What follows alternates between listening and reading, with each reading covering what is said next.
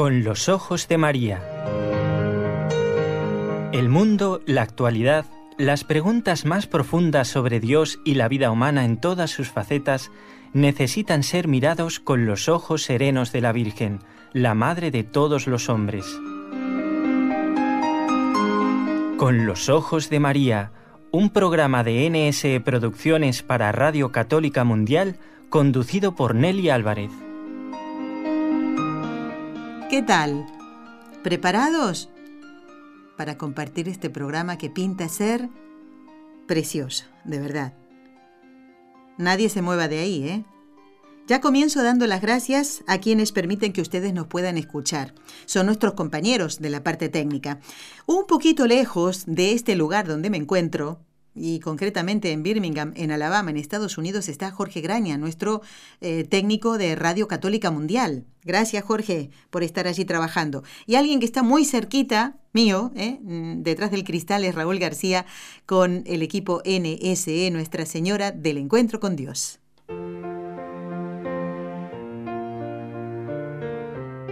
Destellos sacerdotales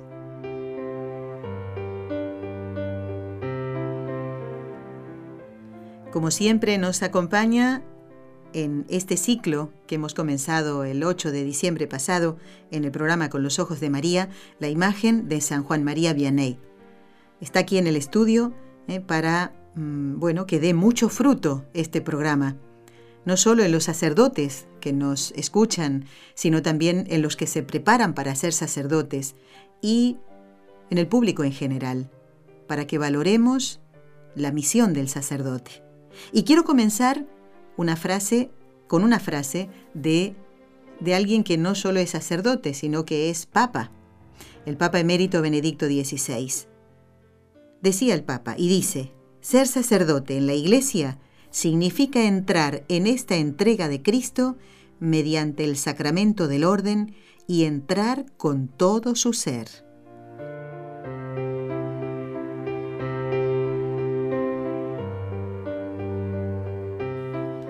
Con todo su ser, ciertamente, poner todas las potencias y los talentos que Dios le da a un hombre, siendo sacerdote, para ponerlo al servicio ¿eh? de la iglesia. Y, por ejemplo, eh, como postulador de, causa de, un santo, ¿eh? como capellán de un colegio, como escritor, bueno, estas son algunas de las labores que ha realizado y realiza el padre Jorge López Teulón, a quien le damos ya la bienvenida y le decimos gracias padre por estar y en este mes de María, más que nunca, le decimos que la Virgen lo siga guiando y protegiendo en su labor al servicio de la Iglesia. ¿Cómo está, padre Jorge? ¿Qué tal? Bien, muchas gracias a vosotros. Como dije la otra vez, pues avergonzado, porque tener que hablar de los demás y más de los santos no cuesta nada, pero tener que hablar de uno sí que cuesta un poco más. Bueno, ¿sabe, sabe cómo yo convenzo a la gente para que, para que esté en este programa? No, yo como me están oyendo en América, pues como aquí no me pues ya estoy convencido. No, pero que sepa que por internet puede estar escuchando a alguien de Toledo, ¿eh? Así que... Hasta el obispo. Y de Barcelona, y hasta el obispo, exactamente. bueno, como le decía, yo convenzo a la gente y, pero lo digo con sinceridad, ¿eh? eh le digo, eh, no pienses en ti, piensa en todo el bien que va a ser lo que tú vas a decir. Se desarman, yo no sé, con estas palabras y ven esto, ¿no? Que se puede hacer mucho bien y en este caso, padre, contando eh, algunas de las labores que usted ha realizado desde el año 1995 en que fue ordenado sacerdote. Y es más, el mes que viene va a celebrar un nuevo aniversario. Ya ¿A que sí? Ya el 23. Eh, ¿El 23 o el 25? No, estamos en el 18. En el 20 Ah, 23, 23, pero es el 25 de junio. Ah, perdón. Ah, claro, claro, bueno, no me asuste. El 25 de junio, 23 años. bueno, el padre Jorge López Teulón, que es nuestro invitado de hoy, es sacerdote de la diócesis de Toledo, nació en Madrid, eh, es capellán de un colegio de Talavera de la Reina, actividad de la que vamos a hablar en el programa de hoy también, postulador de las causas de los mártires de la provincia eclesiástica de Toledo. Y con este tema quiero empezar, padre. Allí nos quedamos en la entrevista anterior en la que usted estuvo comentándonos sobre su vocación, cómo la descubre, quiénes le ayudaron. Pero mm, vamos a ver, eh, cuando a un sacerdote se le encarga una misión como esta, ciertamente que ahora usted le pido que, como en aquel, ¿qué es lo que hace el postulador o vicepostulador de una causa, sea o no sea sacerdote? Y luego va la pregunta que sí está orientada específicamente a usted como sacerdote. Pues lo que hace es trabajar, trabajar mucho por el reino de los cielos. y, y efectivamente a día de hoy, pues puede ser postulador eh, una religiosa, un religioso, lo ha sido siempre, un sacerdote y un fiel, un hombre o mujer, que tenga los estudios competentes, que alguna vez se ha hecho aquí algún curso en la Conferencia Episcopal Española, pero que normalmente a día de hoy se sacan en Roma. Es como bueno, ahora la palabra máster está un poco demonizada aquí en nuestra nación, pero, pero, bueno, son unos estudios especiales que no duran mucho, son cuatro meses, y tienes que tener otros estudios complementarios, otra, otra la carrera de Derecho, por ejemplo, ¿no? o una carrera ya, y luego los estudios ya propiamente para mm, estudiar lo que sobre lo que trabaja el postulador mm, son cuatro meses. Entonces, preparado y con el título, pues es el obispo el que te da la primera competencia, ¿no? Como digo, luego lo tiene que dar Roma, ¿no? Los estudios los valida Roma, pero es el obispo el que pide, el obispo no lo puede hacer todo, ¿no? O sea, el, actor de la causa de un santo es el obispo siempre, pero como con todo, pues el delega, ¿no? Y busca a quién. ¿Qué sucede? Que en las diócesis, como apenas hay clero, y esto lleva mucho trabajo, pues es cuando ha empezado a entrar pues todo el personal seglar y todas las personas no porque no puedan hacerlo, sino hablo de la costumbre que ha habido hasta ahora, ¿no? Normalmente, mm, ¿qué sucede, por ejemplo? Que hay cosas que son en confesión. Entonces un seglar no se puede ah, encontrar ahí con que muchas veces ya estamos hablando mal de los seglares o ya estamos eh, ensalzando el sacerdocio. No, que cuando tienen que... Yo he tenido declaraciones sobre cosas que tendría que saber y son en confesión. Entonces, habría que buscar el apoyo para, para esa, ¿no? O que la persona dijese, necesito un sacerdote para esta declaración, ¿no? Bueno, que queda dicho, ¿no?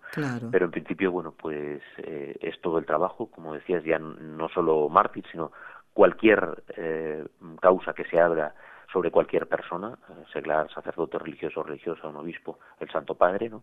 requiere de un postulador, de un vicepostulador en la diócesis y de un postulador en Roma. Entonces, primero se hace toda la fase diocesana y para ahí pues necesita una persona pues que levante toda la toda la causa, documentación, eh, el proceso histórico que se llama, si tiene escritos, si no los tiene, eh, eh, tomar testimonios si hace poco que ha vivido y vive gente todavía que le conoció, si es una causa histórica como puede ser la de Isabel la Católica o ahora estamos haciendo aquí de unos mártires trinitarios del siglo XVI, bueno, pues ah, todo lo que sea la causa en, en, su contexto y lo que precise en ese momento. Claro. Si es de virtudes, pues luego se necesita, perdón, si es, si es de virtudes, luego se necesita un milagro ya para la beatificación. Si es de mártir no hace falta. Entonces, bueno, pues luego ya cada causa lleva su cauce. Muy bien, muy bien. Hasta que se envía a Roma y entonces es en Roma donde entra eh, la figura del postulador, que es la que la persona que lleva ya todo todo el trabajo en, en la curia, delante de la curia, siempre sigue siendo el actor el obispo, pero el que está delante de la curia y para todos los trabajos en Roma, pues se nombra a este postulador. postulador. Padre, usted hablaba de una carrera eh, que ya debe tener la persona, como la abogacía, por ejemplo, unos estudios. ¿Y usted esos estudios los tenía? Sí, nosotros, nosotros hacemos seis años de dos de filosofía y cuatro de teología en principio son suficientes. Estamos, ah, licenciados, en principio sería sería suficiente, ¿no? Por eso que, que, depende de depende de quién es, pues qué estudio requiere, ¿no? Claro, en ahí principio eso, por el tema jurídico eh, son precisos estudios de, de derecho. Solo que muchas veces nosotros eh, a veces eh, entiéndaseme bien, aunque lo que voy a decir es un poco feo, actuamos como los bomberos, hay que ir apagando fuegos y, muchas veces pues te vas formando según, ¿no? Yo no tenía ningún, bueno, claro, tendría, tenía que hacer los estudios, pero normalmente cuando te nombran no te han preparado, y sino que hay una necesidad y tienes que cubrir esa necesidad, o sea que no es, no es por malo, ¿no? Sino por bueno, que muchas veces también parece como que que tenemos menos formación, no, no, eso no es verdad, ¿no? Gracias a Dios, aquí en Toledo, por ejemplo, que dependemos de San Damaso, pues se hace precisamente la carrera de historia, ¿no? Podría ser un historiador, por ejemplo, pero claro, un historiador se ha licenciado y doctorado en historia, pero que tiene los estudios de filosofía y de teología, con lo cual ha estudiado código, ¿no? Claro, claro. Por eso que depende, depende de la persona, ¿no? Qué interesante. O, puede ser un historiador también y que se le pidan otros estudios de a lo mejor de un año nada más sobre código de derecho canónico, bueno, depende. Muy bien. Padre, ¿y Claro, hay eh, o tiene conocimiento usted de la cantidad de sacerdotes que se ocupan de esta tarea. Pues mira, aquí sacerdotes, no estoy hablando de religiosas ni, ha sido más una tarea de religiosos siempre. ¿Por qué? Eh, por eso se dice, ¿por qué han ido tan rápidas las causas de religiosos? Eran más buenos los religiosos que los sacerdotes diocesanos, que los seglares. En el caso de los mártires, por ejemplo, de la persecución religiosa, ¿no? Hay un volumen muy grande ya de, de, atos religiosos, de órdenes religiosas. No, pues porque allí, normalmente en Roma, todas las órdenes fuertes, con, con una cantidad de miembros importante, tienen una casa en Roma con lo cual es mm. más fácil que alguien de la congregación eh, pueda hacer esos estudios. Ya no quiere a propósito, ya no. Entonces siempre, ha sido así, ¿no? E incluso para las causas diocesanas, como eran los que tenían la formación y a la persona allí, pues se echaba mano de ellos. Entonces causas de personas seglares o sacerdotes diocesanos de diócesis también las han estado llevando durante mucho tiempo. O sea que es mucho menor eh, el número de diocesanos que de religiosos, pero por, esto, pero por esto nada más. Sí, sí, sí, comprendido. Pues ahora vamos a hablar de el padre Jorge como sacerdote, pero le pregunto, en todo esta, este trabajo que ciertamente es arduo y que muchas veces puede llevar tal vez al desánimo porque no todo corre como uno quisiera. Usted habló de tiempo que se dedica a estudiar la documentación, a encontrarla en primer lugar, ¿no? Luego eh, eh, seleccionarla, lo que pueda servir para la causa, los testimonios. Padre, ¿eso no le impide realizar a usted lo que específicamente le corresponde a un sacerdote? A ver, como lo que me ha mandado el obispo es específicamente esto, ¿no? Eh, eh, tengo eh, tengo una carta que conservo en donde incluso se me decía la prioridad de trabajos. Ah, y la primera era esta más claro échele agua. sí sí sí, cuando porque claro luego tiran unos y otros de, de, cada uno no entonces en un momento determinado pues no esto es esto es lo prioritario entonces, claro, depende de, depende de la persona. O sea, ahora el siguiente problema que hay respecto a religiosos y sacerdotes, como decía antes, al haber menos vocaciones, pues si ya nombras a un seglar, eh, el seglar es padre de familia, es consagrado, mm, a su vez es consagrado también, aunque sea seglar, eh, mm, tiene libertad por el trabajo, eh, lo hace en su tiempo libre, aunque se le pague, mm, trabaja, depende, es una persona jubilada, entonces todo eso condiciona mucho a todo el mundo, ¿no? Entonces es cierto que con los demás sacerdotes con los que trabajo, bueno, e incluso yo, pues todos tenemos otras tareas ministeriales y en el eh, por ejemplo el, sacerdote de Albacete es el es el canciller de la diócesis. Entonces claro o sea que no hablamos de, de celebrar misa en un sitio no sino eh, que luego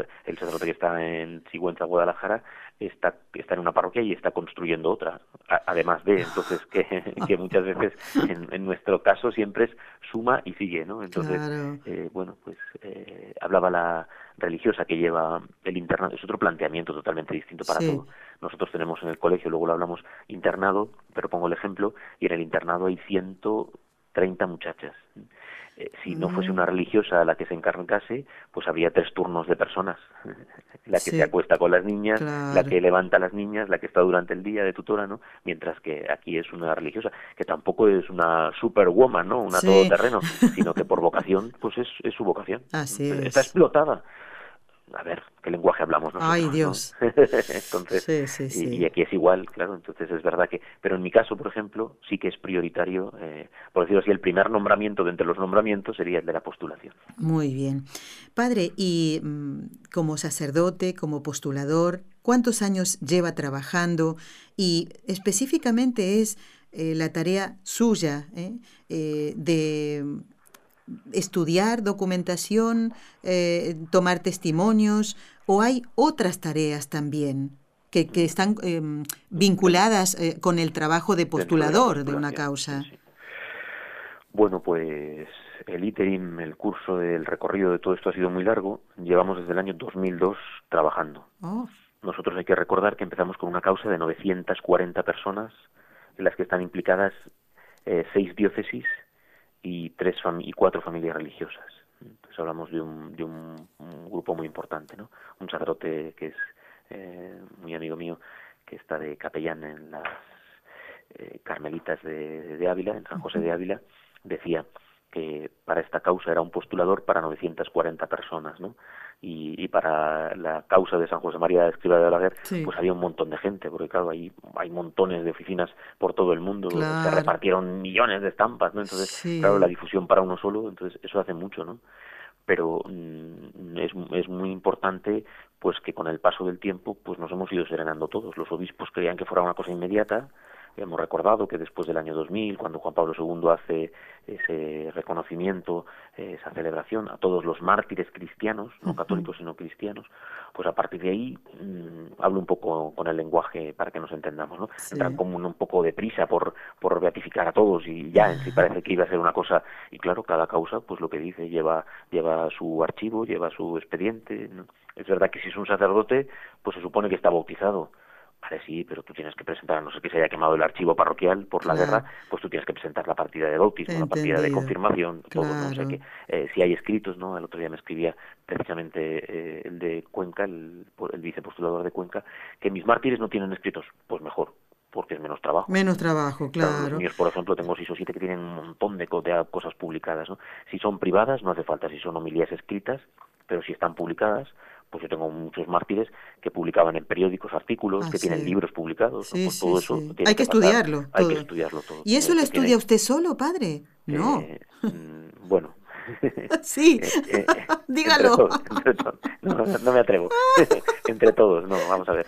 somos un grupo de, son cinco diócesis, más Ávila, cinco las diócesis de Toledo, de Castilla-La Mancha, Toledo es la cabeza, y las sufragáneas son Cuenca, Albacete, Ciudad Real y Sigüenza Guadalajara más Ávila, o sea que somos eh, seis sacerdotes. Pero sí, muchas veces estamos solos al frente de todo.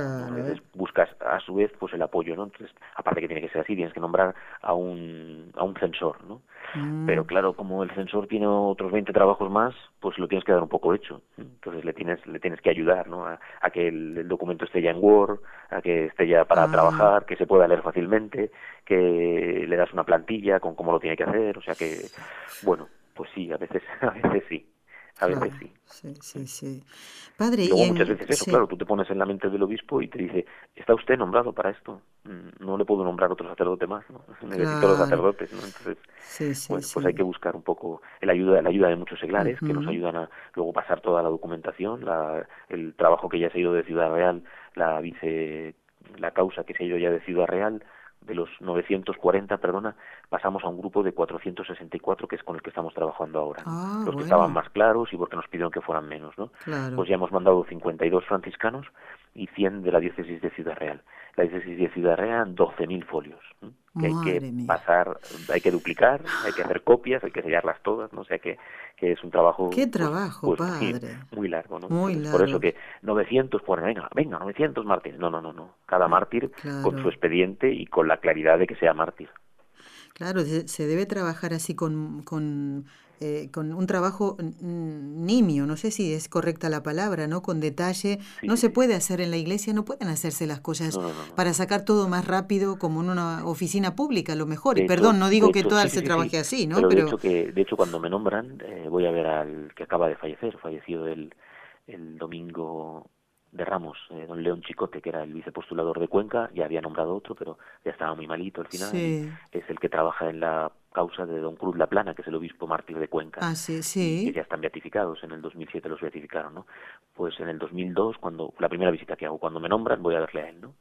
y, bueno, ya porque se ha muerto, pero todavía estuvo riéndose durante años cuando le dije que pretendía los obispos sacar esta causa de 900 personas en dos o tres años, ¿no? Porque, ah. claro, el que sabía, él, él, me llegó, él me llegó a decir, empezó la causa de Don Cruz cuando era, cuando era seminarista y termina ahora que me estoy jubilando, ya él era canónigo de la Catedral de, Cuenca, o sea que, que eso, que eh, el tiempo juega a nuestro favor porque lo tenemos, mientras, Dios, mientras Dios nos lo dé, pero hay que tener mucha calma, porque es, eso, que tiene que estar todo muy claro y muy bien trabajado. No puedes tampoco mandar el trabajo de cualquier manera para que luego te saquen los colores en, en, Roma, en, la congregación. Claro, claro, ¿no? Porque hay una forma, unas normas, ¿no? De, del trabajo que debe ser presentado de una manera eh, prolija y... Hasta el tipo de letra y la ¿También cantidad de folios, todo, Madre mía. Bueno, padre, yo también le preguntaba porque... Mm, bueno, usted nos ha comentado, yo le agradezco de todo corazón porque cosas que se hacen, eh, que salen adelante, siempre nos lo hace saber.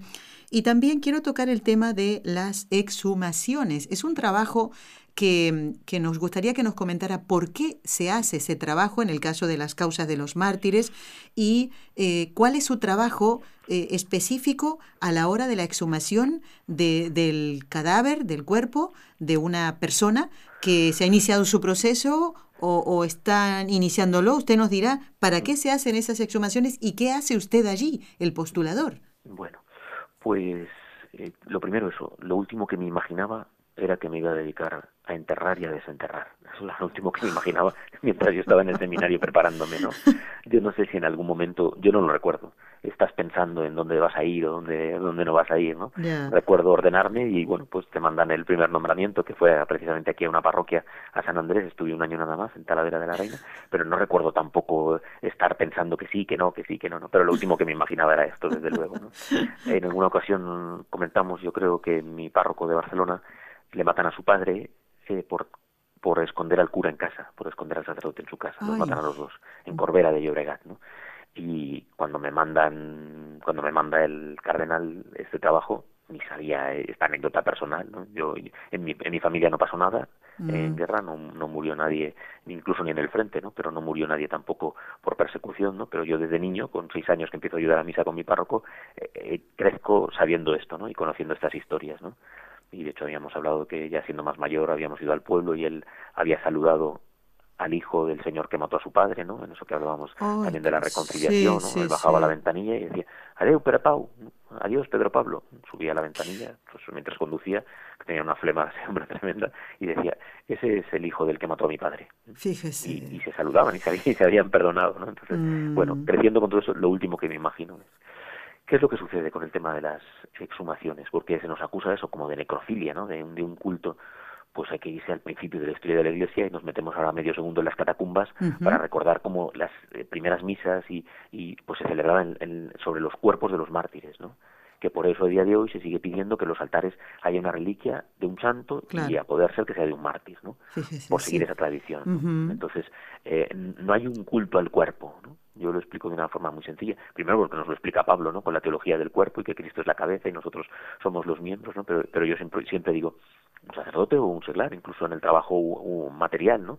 Eh, con el cuerpo nos santificamos, con el cerebro, aunque se deshaga, que es lo primero que desaparece, se piensa en Dios, ¿no? en el cráneo está el cerebro, en la caja torácica está el corazón, con la que se ha amado a Dios y se le ha seguido, ¿no? Con las manos, con todo, o sea que el cuerpo es. Entonces, la Iglesia siempre ha recuperado sus cuerpos para después su veneración. Sí, Entonces Se, se, conservan en relicarios, eh, se dan a besar en los días de las fiestas, se conserva todo el cuerpo, ¿no? Entonces, pues desde el principio nos vimos involucrados en estas tareas porque lo que decía, cuando ya hay una persona nombrada para esto, pues llegan las beatificaciones. Hablamos de que en el 2002 mmm, recibo el nombramiento, pues en el 2007 en, en Castilla-La Mancha, en la provincia eclesiástica de Toledo, fueron beatificados casi 100 mártires del grupo de 498 que son beatificados el 28 de octubre de 2007. sí, sí. Entonces, eh, hay que ver, de Toledo eran casi 100,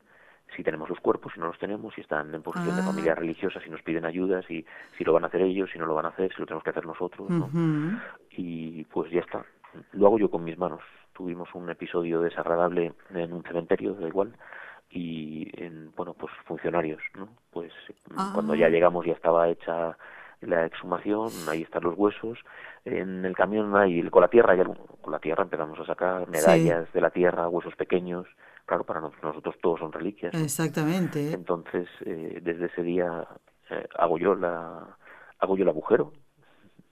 Ay, eh, padre, por Dios. Le, pedimos, le tengo gente que colabora, muy buena, los forenses, el forense oficial del, de la provincia, dejaba su trabajo cuando lo terminaba y estamos en, a 100 kilómetros de Toledo. Pues se cogía su coche y después de trabajar venía otro médico que era militar que estaba también ya casi jubilado pero que todavía trabajaba, dejaba su trabajo cuando acababa el trabajo. Se venían o sea que empezábamos nosotros luego con, con dos señores que han sido muy fieles y que pues, gente que gente que lo tiene que vivir claro porque les das una catequesis pero no solo es hacer un agujero porque busca un muerto sino que aquí mataron a dos sacerdotes y, y a pico y pala ¿eh? Pero lo hacemos nosotros. Qué cosa. ¿eh? El notario va tomando nota de todo, empezamos a tal hora, se levanta la tierra, a, dos horas después, a dos metros bajo tierra, aparecen los cuerpos, y sacarlos, pues eso, con, con toda la delicadeza del mundo como requiere una cosa así. Qué bonito, qué bonito trabajo, padre. ¿Por qué? Por eso, porque luego van a ser venerados. Exactamente. pues se llevan a la parroquia, se, se custodian, se, luego se hacen traslados solemnes. Los hemos hecho con, con el grupo mío, son 320 pues con esos menos. Entonces la Sagrada Congregación dice que donde haya peligro de que se pierdan o que estén las tumbas en mal estado, intervénganse. Yo tendría que estar viendo toda, toda la diócesis, porque ya aparecen 70 años después, las cajas de madera, de madera desaparecen y los huesos también, claro. Entonces ya aparece a lo mejor un 60-40% de huesos nada más. Cuando pasen, eh, cuando llegue el momento de la beatificación de estos que estamos trabajando dentro de 30 años, por ejemplo, pues ya no habrá nada, ya no encontraremos nada. Pero no se puede hacer todo, claro. Entonces, normalmente se hace de los que se han ido beatificando. El grupo de los eh, carmelitas que lo tenían ellos, cuatro religiosos de, de hermanos de la Salle que estaban los cuatro dentro de un cajón y salieron todos los huesos todos, manos, pies, todos, los cuatro, pudimos recomponer los cuerpos, ¿no? Entonces, por ejemplo, no se hace una discriminación, ¿quién es quién? Aunque haya familia, pues porque es un suplemento de gasto, claro, tener que hacer el ADN, bueno, pues han mm. estado los cuatro juntos siempre enterrados, se hace una arqueta para los cuatro, entonces eh, están los cuatro porque salieron los cuatro cráneos, los, los cuatro esqueletos enteros salieron pues ya está, ¿no? Y no, se ha perdido lo que se llama en medicina forense la cadena de custodia. Ah, los matan, los desentierran, los entierran en la cripta y ahí han estado pues los setenta y pico años hasta que los sacamos nosotros. Los llevas a la iglesia y ya están para la veneración. Se coge alguna reliquia y, por ejemplo, eh, los relicarios pequeños, pues se pone eh, hueso de los cuatro mártires de uno de los cuatro. Qué interesante. hemos hecho el ADN también. Hemos hecho trabajando en otras cosas con, el, con los que hicieron el descubrimiento de los restos de Cervantes pues yo llevé a un, yo les ayudo y ellos me ayudan, yo les ayudo, que, incluso económicamente pues me ayudan, ¿no? Entonces eh, yo les favorezco pues formación, el tema de, de, hasta escapularios, ¿Qué es, ¿qué es esta tela que llevan aquí colgando este muerto? Pues eso es un escapulario, le explicas de si es del Carmen, si es de otra congregación, y luego ellos pues me hicieron de los dos sacerdotes esta exhumación que hablo, estaban, los asesinan juntos, los entierran juntos, durante 70 años la mujer que colabora en el enterrarles les ha estado llevando flores, se ha encargado de la tumba, se muere la mujer, entonces ya nos viene el aviso que está muy deteriorada la ah, tumba, la tumba de, hecha de ladrillo, se está deshaciendo, ¿no? Pues entonces intervenimos, sacamos los dos cuerpos, no sabemos quién es quién, eh, buscamos a la familia de uno de ellos y hacemos el ADN y los discriminamos. Uno se ha ido a un pueblo y el otro se va a ir al otro. Qué interesante todo lo que el padre Jorge López Teulón postulador de las causas de los mártires de la provincia eclesiástica de Toledo, nos está relatando. Y esa es solo una de las tareas que hemos tocado hasta ahora. Y me quedan más preguntas, pero... lo último, porque si no queda un poco así, ¿no? Llevas el cuerpo, pero claro, el sacerdote le dices, este fue tu antecesor, que le mataron por ser fiel. Encomienda piel. Imita. Y a, la, y a la parroquia lo mismo. Claro. Todavía faltan unos años para la beatificación, pero récenle no puedes poner fotos porque no hay culto público. la, foto, la, foto en la sacristía. El Papa, el Arzobispo y la foto del sacerdote mártir. Entonces, luego hay que generar, ¿no? Tú no te inventas, yo os lo digo muchas veces, yo no me invento la devoción. Sí, pero hay, hay, que rescatarla para recordársela al pueblo. Porque a lo mejor el cura, pues han, pasado ya 7, 8, 10, 12, 15 sacerdotes desde que le mataron y hay que recordar. A lo mejor el cura que está ahora no es de aquí o es de la otra parte de la diócesis. Y, pues todo eso hay que, y, y sí que se crea un celo hacia, hacia los testigos, tanto seglares igual, ¿eh?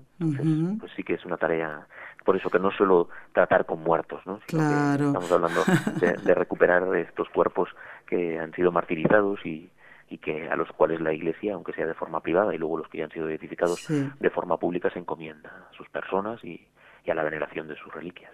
Bueno, vamos a ver si después volvemos sobre el tema también, porque me han quedado otras preguntas, pero padre, eh, habiendo pasado unos casi 30 minutos desde que comenzamos, quiero recordarle a los oyentes que estamos haciendo este programa dentro del ciclo de estellos sacerdotales del programa Con los Ojos de María, con este equipo NSE desde Barcelona en conexión directa con Radio Católica Mundial. Y la siguiente pregunta es sobre la labor que realiza, eh, dejemos de lado un poco este de postulador de los mártires, en un colegio. Antes usted nombró, y yo al presentarlo dije, capellán de un colegio de Talavera de la Reina. Padre, recuérdenos cómo le fue encomendada esta labor, desde qué año lo está haciendo y específicamente qué hace usted como capellán de, de un colegio, cuál es su tarea. Pues eh, de los 23 años que mm, voy a cumplir de sacerdote, mm. llevo ya 22 en el colegio. ¡Uh! Enseguida entonces en empezó. enseguida, sí, al año siguiente. Eh, el sacerdote que estaba eh, se fue a misiones y hubo que cubrir casi la plaza a la carrera, a la urgencia, ¿no? Y, yo estaba en la parroquia que a la que le pertenecía el colegio. Creo que fue así de sencillo, no porque mm. valiese más o menos, sino que te haces te haces luego al sitio, claro, al, al a lo que se te encomienda, ¿no? Entonces estamos hablando de una comunidad de 50 religiosas y de un colegio de mil niñas. El colegio es solo femenino y es un colegio de, que tiene ya más de 100 años y entonces es un colegio tradicional en la zona en donde ya hay una religiosa que vino su abuela y está ahora la bisnieta. O sea que ah. estamos hablando de, de, generaciones. De, sí, sí, sí. Luego de mm, pueblos pequeños que traen a las niñas a este colegio, desde también desde pues ya a lo mejor ya también madres y abuelas, que a lo mejor se han ido acercando por las carreteras porque ha ido mejorando toda la comunicación en estos 100 años, pero que por tradición pues son pueblos pequeños en donde las familias desean, siguen deseando eh, confiar la educación de sus hijas al colegio. Claro. Un colegio en el que bueno, pues no solo se educa de educación, sino que se les forma religiosamente desde los dos años que entran hasta los 18 años que se van a la universidad. ¿Y cómo trata usted a una nenita de dos años? Bueno, pues con cariño, con, cariño. Por supuesto, claro. como a todas pues sorprende porque ahí sí que a lo mejor es el, el, grupo al que menos trato es de dos a cinco pero sorprende yo estoy muchas veces confesando en la iglesia y cómo ya les llevan a hacer la visita que los llevan con unos, una niña que no levanta eh, 50 centímetros del suelo. Pues cualquier movimiento que se hace dentro del colegio es una excursión no entonces eh, una vez a la semana se les lleva a la iglesia y las oyes entrar cantando a las monjas eh, cualquier cualquier canción piadosa de niñas pequeñas no y ellas ya que van balbuceando no se arrodillan no eh, las de dos y tres años se quedan de y las de cuatro y cinco ya se arrodillan, ¿no? bueno, pues, pues enseñándoles, eh, eh, mm, transmitiendo la fe, ¿no? Es verdad que la tarea fundamental, yo por ejemplo en el colegio no doy clase, ah. pero ni de religión, porque pues están ellas, pues eh, el colegio funciona como funcionan tradicional, como han funcionado tradicionalmente todos los colegios, con una presencia muy grande de religiosas, y con algunos seglares que, que apoyan las tareas educacionales. Sí. Pero el gran peso de clases y de formación lo llevan ellas. Con un internado y bueno, pues eh, pues hoy todo ha cambiado mucho, claro, porque la degeneración social en la que vivimos pues ha hecho que las familias, pues, bueno, el colegio es el único colegio privado de toda Castilla-La Mancha, Castilla-La Mancha son cinco provincias en España, eh, ya igual que para las mártires igual, Toledo, Guadalajara, Ciudad Real, Cuenca y Albacete, ¿no? Hablamos de, pues, esta tiene 600.000 personas, pues en, una, en, una, en, un radio de, de, un par de millones de personas, pues es el único colegio privado de, de toda de toda, De, toda Castilla-La Mancha, entonces y de Toledo, entonces el colegio es baratísimo porque ellas no cobran, no cobran un sueldo la monja, entonces pueden hacer que el colegio sea muy barato, además por fundación hay niñas gratuitas, con el lío de la crisis, pues o sea que son precios risorios, ¿no? A veces, eh, por ejemplo, viene gente de Madrid que pagan en el parvulario 600 euros por tener a la niña, que son 500 y pico dólares, y, aquí a lo mejor les cuesta 40 o 50. Fíjese, claro. pues aún siendo un colegio privado, al ser privado, pues hemos podido mantener todas las cosas. En el colegio se sigue rezando el rosario todos los días, todas las clases. Fíjese. Tenemos misa con las mayores desde 12, 13 para prepararlas a la confirmación, eh, todo un, día un día de la semana a cada curso, o sea que además de la misa de comunidad tenemos una misa de colegio todos los días a las 11 y bueno, pues eh, se las prepara para la primera comunión, se las prepara. Hay una formación continua, como digo, pues en cuanto empiezan a leer, empiezan a aprenderse las preguntas del catecismo y hasta que salen del colegio. Qué bonito, ¿eh? eh salen hartas de, como muchas veces escuchamos, pues la mayoría de las vocaciones que están en el convento son del colegio. Fíjese. Con eso pues, Con eso, quien, sabe, de estas cosas ya está todo dicho. Exactamente, no hay nada más que, decir. niñas pues también saldrá alguna rebotada. seguro, De cara al internado, que son 120 niñas, pues eh, lo primero que se les dice es que quieran estar en el internado, no es, un reformatorio. ¿no? Que a veces los padres, pues ya no porque se quieran quitar a la niña, sino por desesperación, porque ya no, no pueden con ella, pero no, lo primero, ¿quieres estar aquí? Si no quieres estar aquí, no se te, no se te Entendido, claro. Y, y, hay, y, hay, muy buen ambiente, gracias a Dios. Tarea del sacerdote, pues la del sacerdote. Claro. Confesar el miércoles, pues de 9 a 11, mm, confesiones como tengo el otro trabajo que también es prioritario, ha ido ha ido subiendo un poco el colegio y se han, se han casi equiparado, ¿no? Al ver que esto no iba a ser inmediato, pues ha habido que ir tomando posiciones a lo largo de estos años, ¿no? Y, y, tengo otras tareas, claro, no solo la de la, la de la postulación, ¿no? Entonces, el lunes y el martes vienen otros sacerdotes que me ayudan para no tener que binario todos los días. Bueno, ya ya vas combinándotelo, ¿no? Ha habido un sacerdote muchos años confesando que ha hecho mucho bien, se ha hecho mayor y ahora pues cuesta más conseguir, bueno, pues eso, un, día dos horas, el del lunes también confiesa otro par de horas, ¿no? Entonces, pues eso, que se puedan confesar, que está para la dirección espiritual, para lo que quieran, pero luego las que las que ya hablan de cierta inclinación vocacional, pues cuidarlas. Ayudarlas y cuidarlas, claro. luego ahí tenemos un movimiento que que igual yo no lo era, pero ahora también lo soy, como estoy en el colegio, pues también te quedas con esto, que pasas por aquí, que soy conciliario de la congregación mariana, no hay congregaciones marianas, bueno, pues hay adultos, qué bonito, qué bonito. hay eh, las más pequeñas, ¿no? Pues luego ir de campamentos con ellas, bueno, pues lo que hace un sacerdote siempre. Claro. Y el trato con las familias, padre, también a veces de rebote, como digamos, como si dijéramos, ¿no? Que... O sea, es, es, tal el volumen de trabajo que es imposible. Entonces, ¿qué, ¿qué, es lo que pasa? Que normalmente tratas con la gente que tiene problemas. Claro. Hay mucha gente muy buena que sigue a todos. Tenemos ejercicios espirituales para adultos dos veces al año, eh, con, con, guardería para los que tienen niños pequeños y que les puedan cuidar a los niños y hacer ejercicios. Eh, luego para las niñas igual también hay ejercicios espirituales. Pero de cara a los padres, pues, o sea, hay una presencia muy fuerte de ellas que normalmente pues te los preparan y cuando tienes cualquier que sobre todo sacramentalmente pues te los mandan. Tiene que confesarme a tal padre pues esto entonces eh, se van haciendo ahora por ejemplo el día 27 de mayo pues cuando fuimos a Ávila hace unos años para el jubileo fuimos 700 personas, mm, padres, niñas, pues ahora vamos a Guadalupe el día 27 de mayo para acabar el mes de mayo y bueno, pues son cosas que también la gente reclama, ¿no? A veces pues el año pasado fuimos a, a Guadalupe, a Fátima tres autobuses con los mayores, bueno, pues... Eh, qué bueno, qué bueno, padre. Eh, inculcamos mucho que hay, que hay, que es, que es una familia, que el colegio es una familia. Luego, por ejemplo, las chicas cuando se casan vienen a traer el ramo de novia a la, a la niña María. La, la mayoría, muchas. Claro. o sea, que ve pues, crecer usted a, pues todas estas pues, niñas. esta semana hemos tenido la salida de las de bachillerato, que todavía tienen que examinarse, pero se les entrega un escudo del colegio para que lo tengan de recuerdo y, se hace un acto también un poquito institucional. Al día siguiente eran las primeras comuniones, al día siguiente eran las primeras comuniones y mañana son las confirmaciones. O sea que en un rato pues te pasa toda la vida del colegio, ¿no? Ay, Dios mío. Bueno, padre, eh, ¿usted hay algún momento en el día en el que duerme, en el que descansa? Poco, pero sí. Ah, bueno. no hay virtud porque es naturaleza, poco, pero sí, sí, porque es necesario. Y ahora ya que uno empieza a hacerse mayor, ya después de comer hay que cerrar un ratito los ojos, porque ah, claro. no se puede con tanto. Por eso yo muchas veces digo, ya a veces como los familiares de los mártires tienen el mismo nombre que los mártires, digo, ya no sé si me llaman los mártires desde el cielo, si me llama la familia.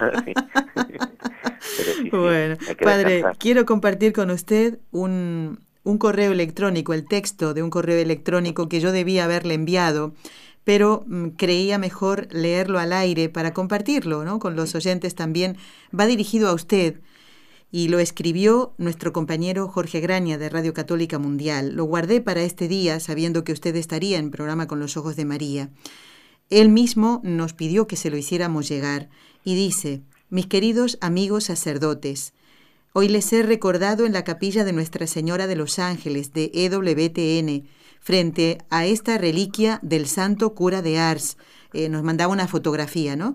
Para que interceda ante Jesús, sumo y eterno sacerdote, por vuestro sacerdocio y custodie, sostenga y bendiga la hermosa labor que realizan en los medios de comunicación. ¿eh? Lo decía porque, como salimos eh, por esta emisora, eh, un abrazo en Cristo resucitado, firma Jorge Graña, aunque al que usted ha saludado minutos antes de, de... Y como sé que me está escuchando, muchas, muchas gracias.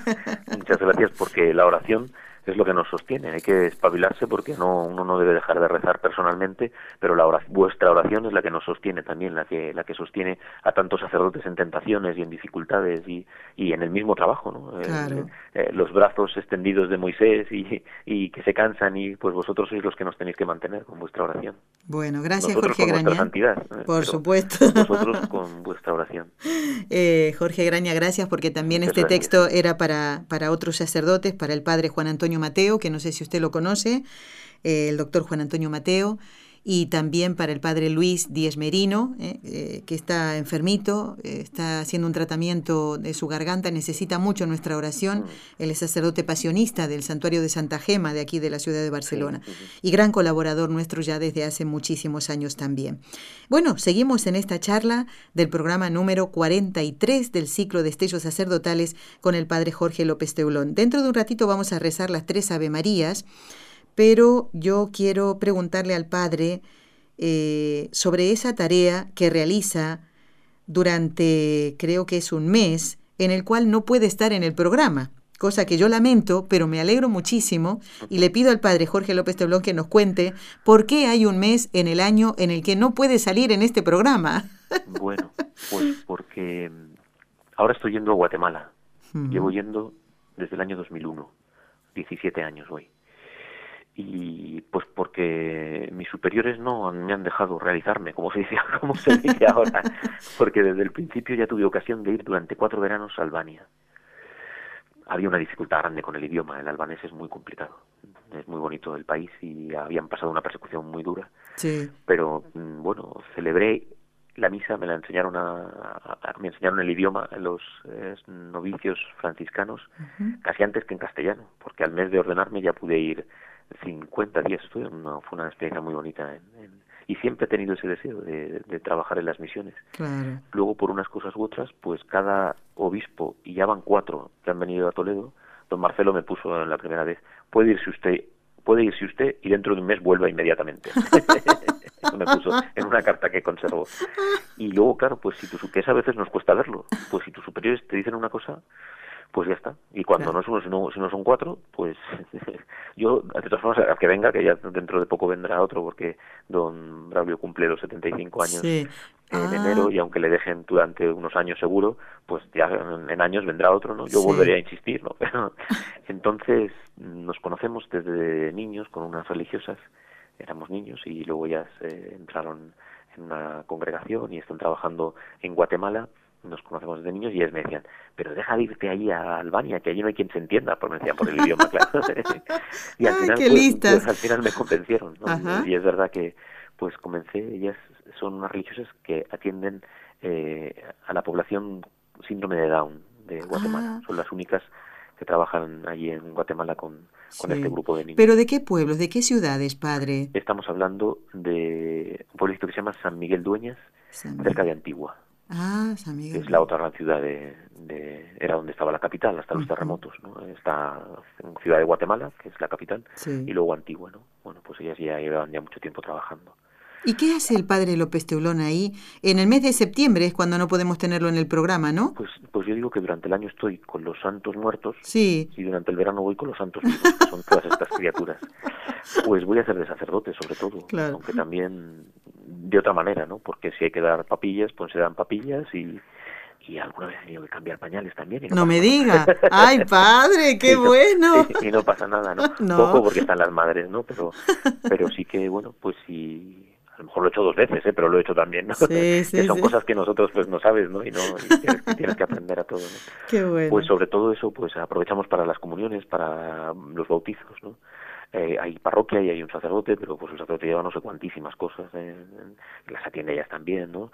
Pero bueno, pues cuando voy, pues puedo estar atendiéndolas, ¿no? Atendiendo a los niños y eso, en las misiones no sabemos muchas veces lo que tenemos. ¿eh? hay, hay comunidades de clausura que tienen misa a lo mejor el domingo nada más. Sí, Así funciona. Nosotros tenemos aquí, eh, lo he dicho ya otras veces, en Talavera somos más de 50 sacerdotes hmm. para una población de 80.000 personas. Y no se para de trabajar, ¿no? y no tenemos culpa también que en otros sitios no haya vocaciones, ¿no? A veces de Dios aquí sí las tenemos, ¿no? Y, hay, y, de los 500 sacerdotes que somos, hay 100 fuera de la diócesis trabajando, ¿eh? En misiones y en, en Moyobamba, en el Perú y en otros sitios de la diócesis, ¿no? Pero en muchos sitios hay una precariedad tremenda, ¿no? Entonces, bueno, pues un sacerdote va a hacer de sacerdote, que es lo que es lo que tiene que hacer, no otras cosas. Claro, aunque tenga que cambiar pañales. Claro, ya sabes que en misiones luego se hace de todo, desde clavar un clavo y poner un cuadro hasta eh, ponerte a cavar también para poner un árbol o, o, cocinar. o cocinar. ¿Le ha tocado cocinar alguna vez? Es que soy muy malo para eso. Ah, bueno, ya está. no se puede todo, padre, ¿no? Sí, yo soy de, la comida de latas. Entonces, no, gracias a Dios. bueno, bueno padre. Luego, hay personas que trabajan ahí en el hogar. Tenemos un colegio también pequeñito para para de adaptación curricular para los niños del pueblo, algunos que van, bueno, un poco un poco de todo, qué cómo, bonito, van, cómo van las misiones, ¿no? un poco, un poco de todo. Mm. Bueno, pero para ustedes podríamos decir como un descorche, que se suele decir, ¿no? Eh, porque todos los años religiosamente y nunca mejor dicho, el padre nos dice, durante este mes no podré estar con ustedes y ya sabemos por qué, ¿eh? y nos alegramos igualmente. Padre, llegamos al momento de rezar las tres Ave Marías. Tengo un par de preguntas también para, para los minutos que nos quedan, pero ahora Vamos a rezar por la santificación de todos los sacerdotes y también, bueno, ¿por qué no encomendar a aquellos que, que han fallecido?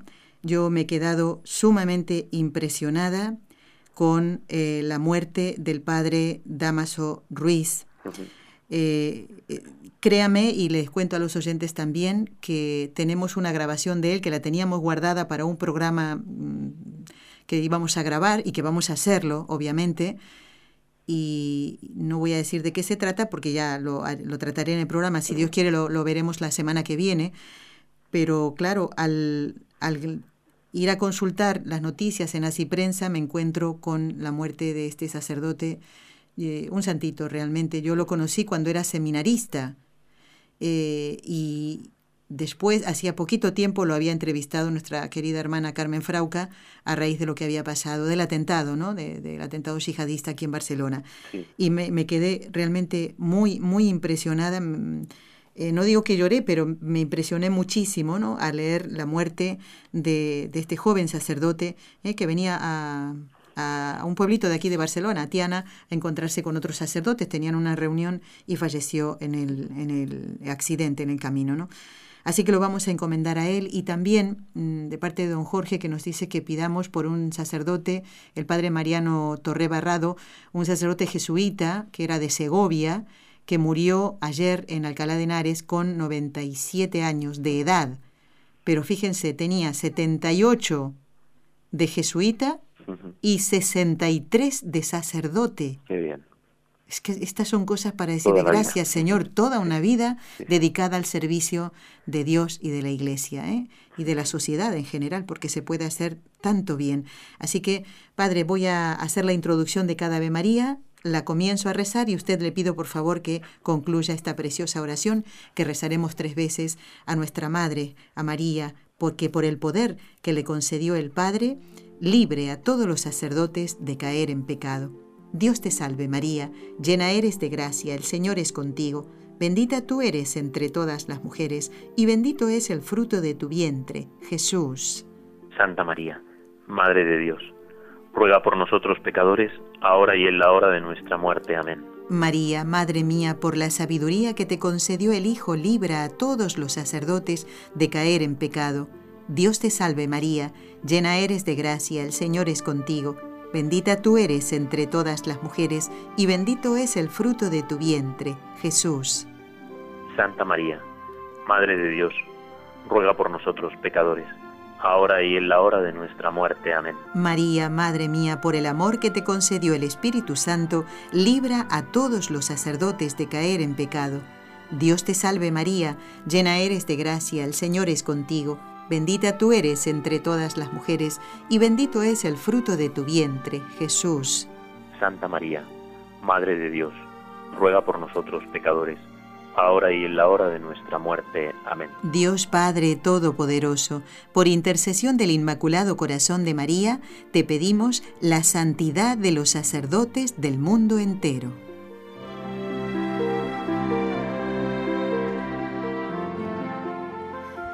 Padre Jorge, ¿cuál es el, modelo de sacerdote para usted? ¿Y cuál es ese sacerdote al que usted le tiene, santo sacerdote, al que le tiene particular mm, devoción?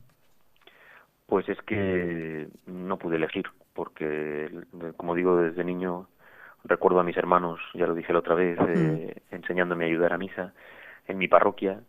Cuando salíamos a la puerta de casa, desde casa se ve la parroquia de Santa Tecla, está muy cerca, está con la vista, se ve, o sea que y siempre creíamos que esa era nuestra parroquia hasta que llegó el momento de los sacramentos y nos dijeron que era la que estaba un poco más a la vuelta, ¿no? Y era la del Santo Cura de Ars. Entonces, pues crecí viendo esas vidrieras que hay, que son muy bonitas en la parroquia. las pinturas que hay también en el altar, que eran, de los años 60. La parroquia es una parroquia nueva, se hizo ya cuando empezó a crecer Barcelona por los años 60 y así que siempre luego claro en, tanto en la formación como en vidas de santos que hemos podido leer y los mártires no todos los sacerdotes mártires con los que he podido eh, a los que he podido encomendarme conocer sus vidas claro es una cosa tremenda no hablas ni uno ni dos hablas de cientos de sacerdotes y, y de vidas martiriales no pero eso eh, desde el principio y, y además que luego también parece que terminamos además el programa hablando la otra vez de del privilegio de poder haber de poder haber escrito libros con el bien que se hace también con Exactamente. eso. Y el padre Puche, que me tuvo unos años mientras él dirigía Divesa eh, a su servicio y yo al de él, pues eh, me, pidió escribir la vida para el último centenario del santo cura de Ars, ¿no? Entonces, bueno, pues eh, poder ser biógrafo de, de, un sacerdote tan excelso y tan entregado que, que, como decía Juan XXIII ya entonces, habiendo pasado décadas, siglos, seguía teniendo tanta actualidad su, su, su, ser sacerdotal, su modo de ser sacerdote, ¿no? que, que sigue, sigue estando vigente. ¿no? Y, y es en el que intento, otra cosa es que lo consiga, ¿eh? pero es en el que intento, en el que he intentado siempre reflejarme. Muy bien, qué bonito. Y a él le vamos a pedir entonces eh, que lo siga ayudando, ¿no? En, en todo este trabajo que no es uno solo, son muchos, ¿eh? como postulador, como capellán, ¿eh? como, bueno, eh, misionero también, ¿eh? la tarea de, Soy confesor. Confesor también. De, comunidades, claro. a, tres comunidades religiosas, que eso pues también, pues es muy cansado, es muy sacrificado pero se hace mucho bien, también es muy satisfactorio, ¿no? como, como toda tarea. Ya lo creo. Padre, si me permiten, el último minutito que me queda, quiero recordarle a los oyentes eh, que el próximo domingo, ya como lo venimos comentando desde el viernes pasado, en que tuvimos en el programa al sacerdote argentino, el Padre Carlos Peteira, que eh, él es asesor internacional de la Consecración Mundi, este movimiento mariano que invita a sumarse el próximo domingo a las 3 de la tarde, vivas donde vivas, a las 3 de la tarde de tu país, ¿eh? Eh, al Rosario sin Fronteras por la recristianización de América, que tanto lo necesita. Y ahí está incluido Guatemala, padre. ¿eh? Claro. Guatemala, Venezuela. Argentina, Perú, Colombia, México, Ecuador. a las madres, sí, para que Exactamente, a las 3 de la tarde, ¿eh? el Rosario Sin Fronteras, nos vamos a sumar, nosotros aquí tendremos un día de retiro, también nos vamos a sumar, aunque estemos en Europa, tenemos que rezar unos por otros. ¿Y a quién se lo vamos a pedir? Sino a Nuestra Señora, justamente a la Virgen de Fátima, que ella pidió rezar el Rosario, recen el Rosario todos los días ¿eh? para alcanzar la paz. Bueno, ahí siento un timbre, Padre. Eh, le quiero pedir la bendición. Ya estamos en el final del programa. La bendición para todos los que han escuchado el programa, los que los van a escuchar en la retransmisión y nuestros compañeros de trabajo también de Radio Católica Mundial. Pues de verdad recen por nosotros que lo necesitamos y bueno, pues como me han entrevistado, pues recen por mí, que yo, que yo también lo necesito. Claro que sí. El Señor esté con ustedes. Y con tu espíritu. Y la bendición de Dios Todopoderoso, Padre, Hijo y Espíritu Santo descienda sobre vosotros y permanezca siempre. Amén. Amén.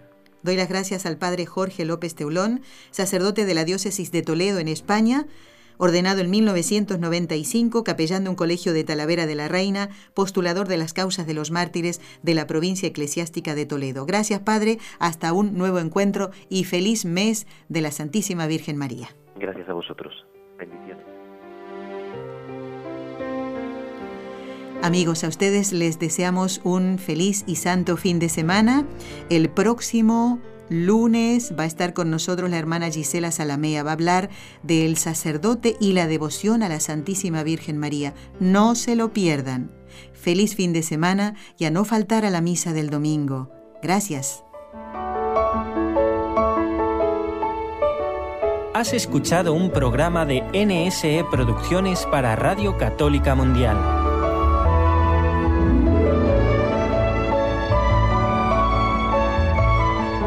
¿Quieres conocernos?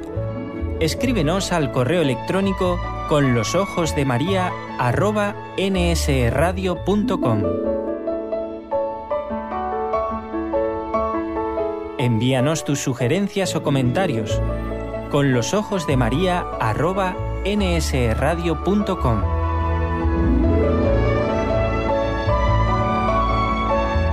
Te esperamos.